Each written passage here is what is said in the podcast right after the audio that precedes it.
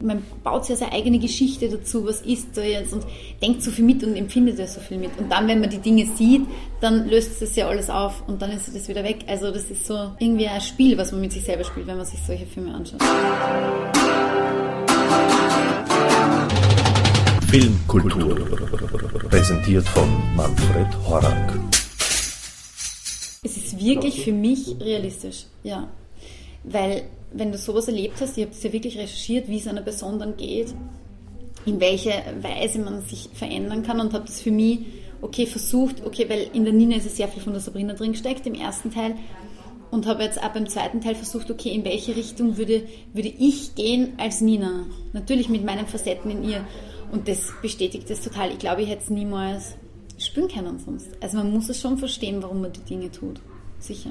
Zum Beispiel wie alle Szenen mit Josef, das war ja komplett authentisch. Da war nichts, das ich hätte ihn ja niemals überwältigen können. Das, was ich gemacht habe zum Beispiel, war das, okay, ich habe ihn gebissen, das würde jede Frau tun, das habe ich mir früher als Sabrina schon überlegt, das würde ich genauso machen. Und dann, wo sie der so draufhechtet auf mich, habe ich ihn ja richtig meine, mit meinen vier so richtig weggestoßen. Und das wäre gar nicht, also er ist nicht von selber gegangen. Also das war ja wirklich beim Spielen aufeinander immer total wichtig, dass es nur so funktioniert. Du musst es so machen, wie es im realen Leben funktionieren würde. Und das hat dann schon gepasst. Und auch bei der Mutter zum Beispiel, die ist ja mit dem Hammer auf mich zugegangen, wie lange das gedauert hat, dieses Gerankel, bis sie den Hammer kriegt. Ich meine, sonst kannst du ja einfach hingehen, so, zack, und dann haust du um. Aber so passiert es einfach nicht. Das dauert, die halt sehr fest und schwankt mit.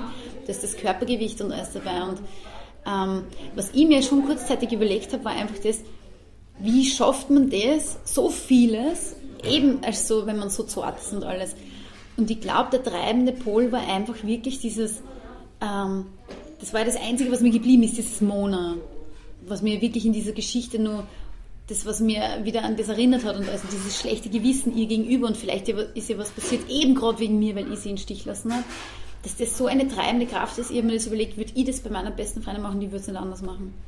Also das glaube ich ganz ehrlich, weil das ist so, wenn man so tiefe Freundschaften hat, ich weiß nicht, ob du sowas hast, aber jeder, der tiefe Freundschaft hat, der sieht ja die Freundschaft auch irgendwo als Familienmitglied. Das gehört ja so zum Leben dazu und für Familienmitglieder würde man wohl alles tun. Also und deswegen habe ich das schon sehr nachvollziehen können. Also ich habe das Drehbuch gelesen, die Szenen waren da, dann hat man sich getroffen, dann hat es mal Drehbuchbesprechungen gegeben, dann sind die Texte umgewandelt worden auf die jeweiligen Charaktere und dann hat man mal ausprobiert, okay, wie zum Beispiel diese Josef-Szene, an der ist sehr lange gefeilt worden, auch die Mutter-Szene, wie macht man das am besten? Natürlich musst du auch schauen, dass es mit der Kamera die Auflösung passt.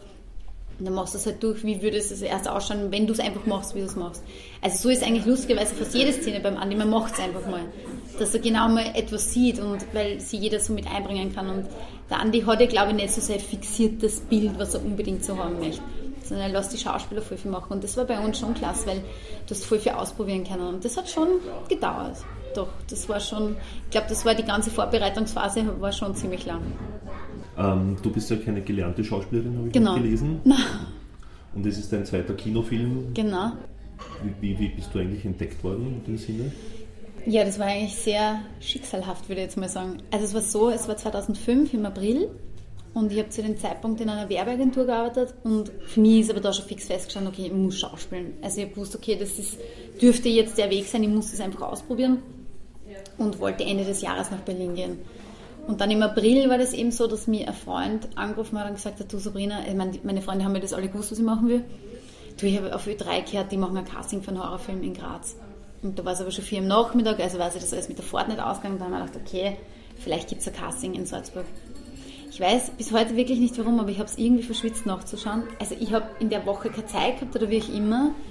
Gehe am Samstag drauf dann weg im Republic in Salzburg und dann steht die Nicole Schmidt vor mir und gibt mir den Flyer in die Hand und sagt, ähm, ja, hätte es nicht Lust, morgen auf das Casting zu kommen, schau das an und lies in drei Tagen bis zu tot und habe von meinem Freund den Namen schon gehört und denke mir, oh mein Gott, also wenn das jetzt nicht Schicksal ist, dann weiß ich es auch nicht. Ich habe gesagt, ja klar.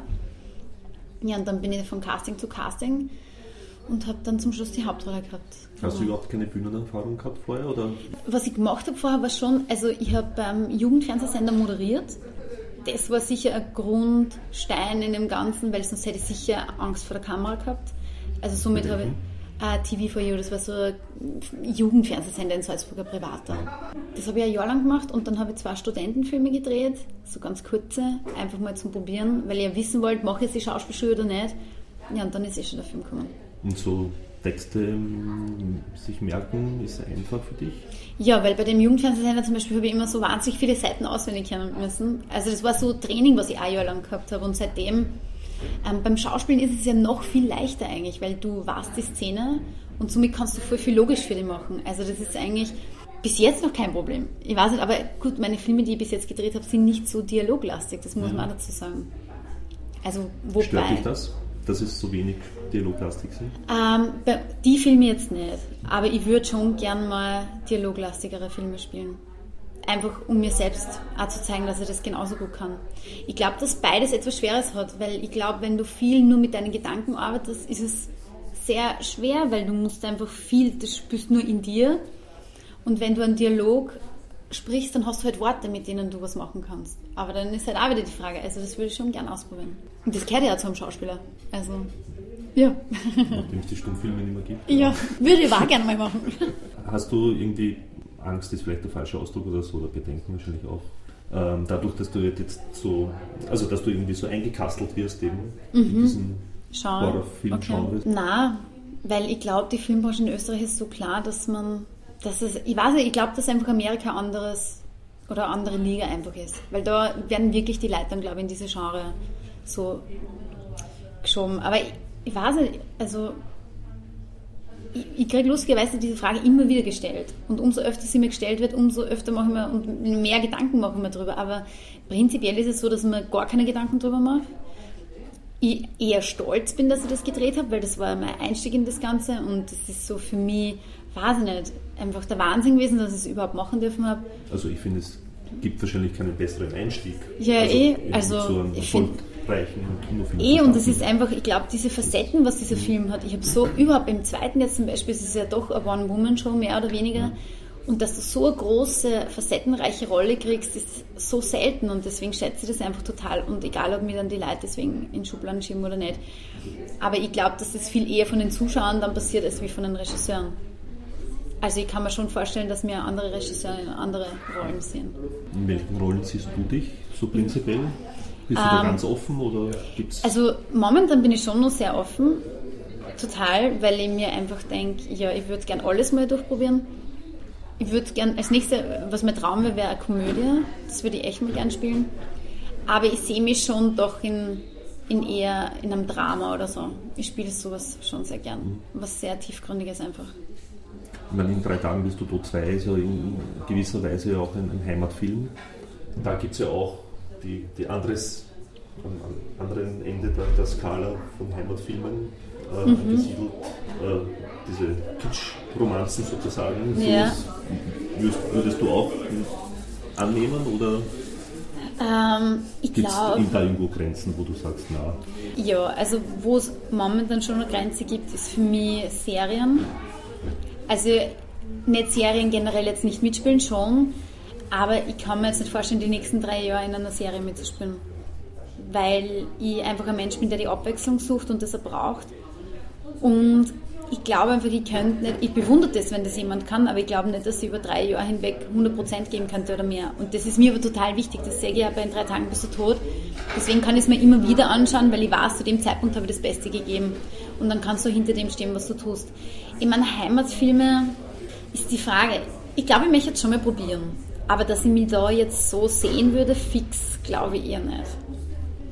Also am liebsten wäre mir natürlich nur Kino, weil ich jetzt nicht, weil Kino jetzt so toll und so klasse ist, sondern weil es einfach so große Geschichten sind und weil es so schöne Bildauflösungen sind und weil es wirkliche, weil der Regisseur sich viel Zeit nimmt und das richtige Erarbeitung ist. Deswegen mag ich das gern. Und beim Fernsehen ist es doch, geht doch alles sehr zackig. Und das ist, glaube ich, schon etwas, wenn ich das mehr machen würde, dann müsste ich mir einfach umgewöhnen. Also, weil ich habe das schon gemerkt, so Gutona und Schnelle Mittel war super zu drehen, das hat alles gepasst. Aber ich habe das viel mehr genossen, an einem Kinofilmset zu sein, weil das einfach, es ist ganz ein anderes Feeling, was du da hast. Glaubst du, haben sich die Bedingungen dafür generell auch gebessert jetzt? Eben zum Beispiel aufgrund des Erfolgs von, von Ruschowitzki und Nein, Markovic oder so? Also ich persönlich glaube es nicht. Also vor allem habe ich jetzt wieder gelesen, dass der ORF aussteigen will bei der Finanzierung. Ich meine, andererseits wäre es vielleicht nicht schlecht, wenn es dann gerichtlich irgendwie Na, ist der ORF noch notwendig, glaubst du? glaube schon, weil der gibt doch relativ viel Geld. Ich meine, so gut kenne ich mich da jetzt auch wieder nicht aus, aber das, was ich bis jetzt mitgekriegt habe, ist halt schon wichtig, dass es gefördert wird und der ORF gibt doch immer viel dazu, eh bei uns auch. Also ich finde überhaupt, dass jeder, der irgendwie da ähm, die Möglichkeit hat, etwas zu finanzieren, sollte das beim österreichischen Film tun, weil einfach viel zu viel Potenzial da ist, das einfach nicht ausgeschöpft werden kann, weil einfach die finanziellen Mittel fehlen. Aber ich glaube, durch die Fälscher, glaube jetzt nicht, dass es besser geworden ist. Also ich merke es nicht. Also weil sonst würde ja viel mehr gedreht werden und ich, ich merke es ja anhand der Castings, wie viel gedreht wird und dass sie da jetzt so enorm viel aufgetan hätte, habe ich nichts mitgekriegt. Aber vielleicht bin ich auch nicht in der richtigen Position, das zu sagen. Aber das, was ich als Schauspielerin mitkriege, hat sich nichts verändert. Ist da dennoch äh, Österreich für dich ein, ein weiterhin guter Platz oder legst du auch Gedanken sozusagen? Ja, beides. Also ich bin, ich bin Österreicherin und bin gern Österreicherin, bin Patriotin, also ich mag unser Land und wäre dankbar dafür, wenn ich in Österreich Erfolg haben könnte, will aber schon darüber hinausgehen. Also weil einfach die Filmbranche bei uns so klar ist. Würde bei uns die Filmbranche größer sein, dann würde es mir wahrscheinlich erreichen, in Österreich zu drehen. Aber nachdem du als Schauspieler sehr schwierig davon leben kannst, wenn du nur in Österreich drehst, wäre es schon toll, wenn es international weitergehen würde. Aber das ist, glaube ich, ein Weg, den man gehen muss, der ein bisschen dauert. Wie lebt sich eigentlich so zwischen den Filmen? Ich würde sagen, sehr erdig einfach. Also ich bin ein sehr erdiger Mensch und ähm, ich habe ein Kind, also einen Sohn und für mich ist immer so Filmdreh aussteigen aus der Realität. Drehen diese sechs, sieben Wochen, wie lange immer das ist, und wieder zurück ins, in den normalen Alltag. Und momentan lebt es sehr gut so, weil ich bin einfach total abgesichert. Ich habe jetzt gut verdient mit den zwei Filmen, die ich heuer gedreht habe. Ähm, bin in Karenz. Das heißt, für die nächsten zwei Jahre einfach mit meinem Kind, wenn ich muss jetzt keine kleinen oder großen, ist egal ob klein oder groß, aber blöde Rollen spielen, die ich eigentlich nicht machen würde, nur um Geld zu verdienen. So ist es nicht. Also ich bin jetzt sicherlich auch nicht in der Position, die sagt, na die Rolle mag ich nicht spielen, so bin ich ja nicht. Aber ähm, ich kann jetzt schon sagen, okay, den Film kann ich mir vorstellen, das mache ich gern, aber jetzt nicht das Geld deswegen. Und ich glaube, in so einer Position zu sein, wie jetzt, ist einfach das Beste, was du machen kannst. Vor allem ein Privileg. Ja, total, voll. Und das ist, für mich ist es schon so, dass ich das schon ganz realistisch sehe, wenn ich jetzt in zwei Jahren nicht mehr in Karenz bin und ich habe mich nicht wirklich etablieren können, dann gehe ich wieder normal arbeiten und versuche es halt weiter. Also ich glaube, man muss dann einfach schon, ja, einfach realistisch bleiben bei dem Ganzen, das ist voll wichtig und nicht abheben. Weil viele glauben, wenn man mal beim Film ist, dann ist alles so, ah, und dann kann man nur noch schauspielen oder. Aber ich habe immer normal gearbeitet, auch nach dem ersten Teil und ja, ich finde, das sollte so bleiben. Du warst keine freischaffende Schauspielerin? Oder? Ich habe ähm, normal gearbeitet und wenn eine Rolle gekommen ist, so wie Sokodona oder Schnelle Mittel, dann bin ich freigestellt worden. Genau. Und dann bin ich aber eh gleich schwanger geworden. Also es ist dann eh Schlag auf Schlag alles gegangen. Deswegen habe ich dann nicht mehr so lange normal gearbeitet. Aber ich glaube, ich habe schon noch von 2005 war der Dreh, ich habe bis ähm, 2006 habe ich noch ganz normal gearbeitet, 2005 habe ich auch noch normal gearbeitet, dann noch weiter und dann 2007 war ich dann eh gleich mal schwanger und bin nach New York dann geflogen und dann wieder retour. Genau. Stichwort Amerika eben, mhm. also in New York, das habe ich auch gelesen, da hast du offenbar nicht so ganz gute Erfahrungen gemacht? Also ich würde jetzt gar nicht sagen, es waren prinzipiell waren super Erfahrungen, weil ich habe sehr viel daraus gelernt. Ähm, das, was ich daraus gelernt habe, ist immer wieder, was im Leben halt oft passiert, dass berühmte, berüchtigte Schulen, die von jedem gehypt werden, vielleicht doch nicht auf jeden passen. Und so war es einfach bei mir. Ich glaube, dass Lee Strasberg an und für sich, die Methode finde ich super. Und ich glaube, dass die echt etwas Gutes gemacht haben. Trotz allem war ich dort und es war nicht das Richtige für mich. Und es war halt schon eine schwere Entscheidung, ähm, zu sagen, ich gehe da jetzt einfach wieder, überhaupt nach zwei Wochen. Also ich hatte drei Monate, habe den Publikumspreis gekriegt, wo ich sehr dankbar dafür war, total. Und wollte überhaupt nicht undankbar erscheinen oder sonst irgendwas. Aber es ist einfach, man hat ein Bauchgefühl und nach dem sollte man handeln. Und ich war dort und das war so abgefahren, einfach jetzt nicht, dass ich nicht so offen wäre, dass ich das machen könnte, aber ich habe einfach gemerkt, wenn ich das machen würde, dann würde ich für mich als Schauspielerin in eine falsche Richtung gehen. Ich, Inwiefern? Na, was ich mir von vielen, also von Regisseuren, die ich bis jetzt kennengelernt habe, immer sagen lassen habe, ist das, dass sie sich am schwersten tun, oft mit Schauspielern, die eine Schauspielschule haben, weil die so in eine, in eine Richtung hingetrimmt werden, dass sehr viel Authentisches einfach flöten geht. So, und bei mir war es ja so, dass genau das alle mir so geschätzt haben, diese authentische Art, die ich gehabt habe und dieses Normale einfach, dass ich alles von mir rausgeholt habe. So, und dann sitze ich da bei Lee Strasberg und muss irgendwie imaginär, weiß nicht, mich von einem Typen anknurren lassen müssen und anbellen lassen müssen und bin da gesessen und habe mir gedacht, oh Gott. Und war auch so dieses, ich weiß nicht, diese Art einfach, ich muss nicht jetzt, weiß nicht, mich imaginär duschen, um mich in der Rolle einzufinden. Ich habe einen ganz anderen Weg, mich in diese Rolle wiederzufinden. Ich glaube schon, dass es wiederum, wenn du jetzt zum Beispiel wieder Manuel Ruber das gespielt hat, den Falco, wenn du so eine Person spielst, dann brauchst du eine Technik, um diese Person überhaupt nahe zu kommen oder sowas darzustellen. Und trotz allem glaube ich aber, dass es dafür nicht dieses Method Acting braucht oder Lee Strasberg braucht. Ich glaube, dass jeder, wie es im normalen Leben ist, dass du einen Beruf ausübst, dass jeder Beruf oder jede Technik für einen stimmen muss einfach. Und dass es trotz allem hunderttausende Wege geht oder gibt, wie du daran herankommst. Und das war eben der Punkt, wo ich mir gedacht habe, okay, wenn ich jetzt nur auf diese Art und Weise meine authentische Art weglassen muss und mir alles künstlich erzeugen muss, das kann ich einfach nicht und das bin ich nicht. Und dann, glaube ich, ist genau der Punkt, wo man dann im Kino sitzt und sich denkt, ich glaube das nicht. Und das wollte ich einfach nicht. Und dann haben wir gedacht, okay, ich gehe lieber zurück in den Privatschauspielunterricht und dann habe ich eine Person, die das mit mir erarbeitet und dann geht es genau in die Richtung, wo ich hin will. Gut, der Manuel Rube hat ja irgendwie einen ganz anderen Stand natürlich auch dadurch, dass er eine historische Person noch dazu den Falco zu spielen hatte oder spielen durfte, wie ja, man auch immer formulieren möge. Ja. Da hattest du ja, also bisher hast du ganz andere Ansätze natürlich auch von der, Ich meine, Erfordernissen und, und, und Voll. Ich glaube, dass es halt total was anderes ist, eine Figur zu spielen, die es schon mal gegeben hat. Ich glaube, dass es viel schwieriger ist. Glaubst du, muss man eine historische Person wirklich so imitieren? Vom, vom Sprachduktus, von den Bewegungen, Ich glaube, bei teilweise auch vom Falco, Aussehen oder so? ja, bei Falco hat es jeder einfach erwartet. Bei Falco zum Beispiel, glaube ich, ist es Falco oder bei der Romy Schneider zum Beispiel, kommt ja auch ein Film aus. Ich glaube, dass die Erwartungshaltung der Fans dann natürlich wahnsinnig groß ist. Da glaube ich, ist es schon eine Grundvoraussetzung. Glaube ich schon. Aber Also wenn, glaubst du, ist dann nicht ein Scheitern vorprogrammiert? Weil es eben so hohe Erwartungen gibt? Das ist wieder, das ist die Frage. Verinnerlichung für viele Österreicher und Österreicherinnen ist? Das ist ja der Punkt, warum ich immer gesagt habe, ich glaube, ich kann sowas nicht machen.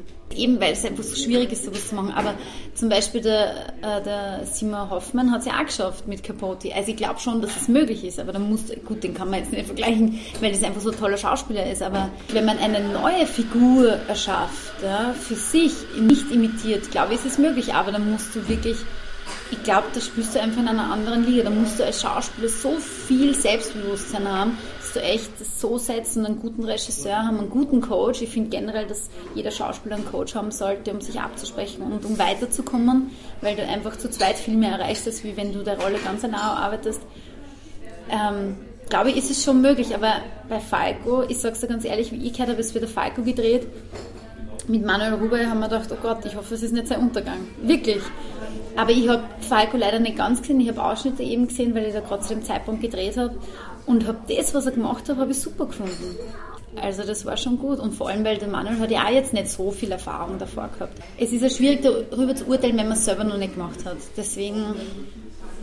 Aber wie gesagt, bei Romy Schneider zum Beispiel, wenn der kommt, erwarte ich mir schon, dass sie ihr ähnlich ist. Weil sonst darf ich sowas fast nicht verfilmen. Oder muss schon so eine Schauspielerin dran haben, weil das wird ja diesmal, glaube ich, die Yvonne Katterfeld sein, muss ich schon einen Schauspieler nehmen, der einfach wie der Simon Hoffmann, dass man so, der einfach da steht und du weißt, das passt trotzdem. Und gut, der war ihm aber total ähnlich. Also der hat das jetzt super gemacht. Was sind so deine Lieblingsfilme? Ich liebe Der Pateschreck zum Beispiel von Peter Sellers oder Die Reifeprüfung finde ich super. Das sind so ältere Filme, die ich eben total liebe.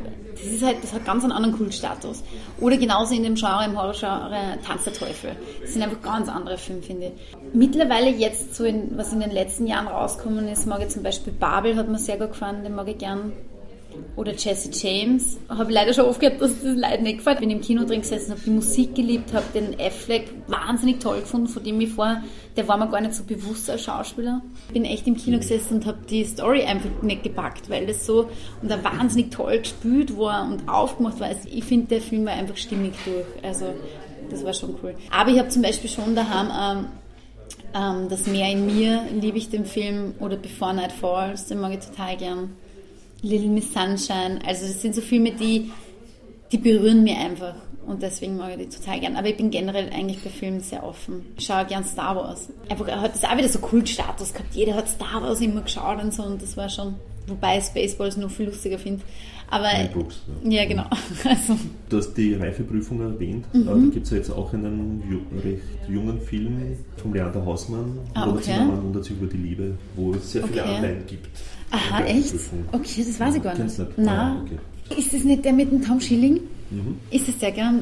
Ja, aber ich habe ihn leider nicht gesehen. Ich habe ein bisschen was drüber gelesen, aber habe nur keine Zeit gehabt, leider zu Ja, schauen. na gut. Aber da gibt es ja auch so widersprüchliche Meinungen, ne? dass eben Ja. Mhm. ja. zu viel eben abgekupfert ist von diesem von der Reifeprüfung und von dieser Idee halt. Aber das wird, glaube ich, eh immer so sein. Es ist, eh, es, ist, es ist halt beim Film einfach so. Und das ist auch völlig okay, glaube ich, weil ähm, mir gefallen sicher auch viele Filme nicht, die andere like gefallen. Also jeder findet irgendwie andere Dinge, die ihm gefallen. Und ich glaube, das ist es einfach. Wo oder wie möchtest du dich in, in so ein paar Jahren sehen? Als etablierte Schauspielerin, das war super. Wo auch immer, ob das in Österreich ist oder im Ausland. Also das ist, glaube ich, das größte Ziel, was ich einfach habe, mich einfach zu etablieren und davon leben zu können. Aber mir ist es nicht wichtig, dass ich dadurch jetzt berühmt bin oder so. Also, weil ich nicht glaube, dass man aufgrund dessen jetzt so viele tolle Filmangebote kriegt. Ich glaube schon, dass es dann leichter ist, weil die viele Leute singen wollen und du aufgrund dessen halt wieder Rollen kriegst, weil du die Leute anziehst. Aber prinzipiell glaube ich, dass es einfach wichtig ist, dass man gut spielt. Also davon geht es mir aus. Und deswegen ist es mir jetzt nicht wichtig, dass ich aufgrund dessen, dass ich immer in der Zeitung stehe, irgendwas kriege. Aber cool wäre es wirklich einfach, wenn ich mich viel ausprobieren dürfte und einfach, ich hoffe, das denkt sich, ich glaube, jeder Schauspieler, ja, einfach nette Regisseure habe, mit denen ich arbeiten kann. Und mit Andi Bohaska wäre es wieder super. Das würde ich mir schon am meisten wünschen. Hat sich jetzt eigentlich auch durch deinen Bekanntheitsgrad, der ja doch schon vorhanden ist, würde ich mal Ja, sagen, bisschen, ja. ähm, hat sich da irgendwie, weiß nicht, der Zugang zu deinem, in deinem Freundeskreis Mhm. bisherigen irgendwie der, der Zugang geändert, dass plötzlich Freunde auftauchen? Ja, ja, sowas kommt, klar. Also jetzt gerade beim zweiten Teil habe ich es wieder gemerkt, dass die Leute melden, die ich seit Jahren nicht gehört habe, mit denen ich früher keine innige Bindung gehabt habe. Das ist schon ein bisschen eigen, aber ich halte mich dann auch sehr distanziert. Also für mich, ich freue mich natürlich, dass man wieder was hört, aber das, das ist es dann auch. Also und die Freunde, die ich seit Jahren habe, sind immer noch meine Freunde. Und da ändert sich ja nicht so viel und ich glaube, das hat sehr viel mit einem selber zu tun, weil ich bin ein sehr geerdeter Mensch und weiß nicht, ich bin schon sehr in meiner Mitte und deswegen bin ich ja nicht überheblich oder wirke vielleicht auch nicht überheblich. Und ich glaube, das kann sehr schnell passieren, weil doch die Filmbranche, wenn man nicht in dieser Filmbranche ist, so wow wirkt. Das war ja für mich früher genauso. Und wenn du dann jemanden triffst, der dann eben nicht so wow ist, sondern ganz normal ist, dann wird's normal. Und so ist es mir eben gegangen beim ersten, wie ich die Micho Fries kennengelernt habe, den Karl Fischer oder die Susi Stark. Das sind doch alle Schauspieler, die schon etabliert sind. Und deswegen hat es das Ganze ja für mich Ja, hängt lassen. wahrscheinlich viel mit Mythos auch oder so zusammen. Ja, sicher. Also, und das hat sich schon, also, da bin ich Gott sei Dank ein Glückskind, dass ich immer nur tolle Freunde habe und dass das alles normal ist. Thank you and good night.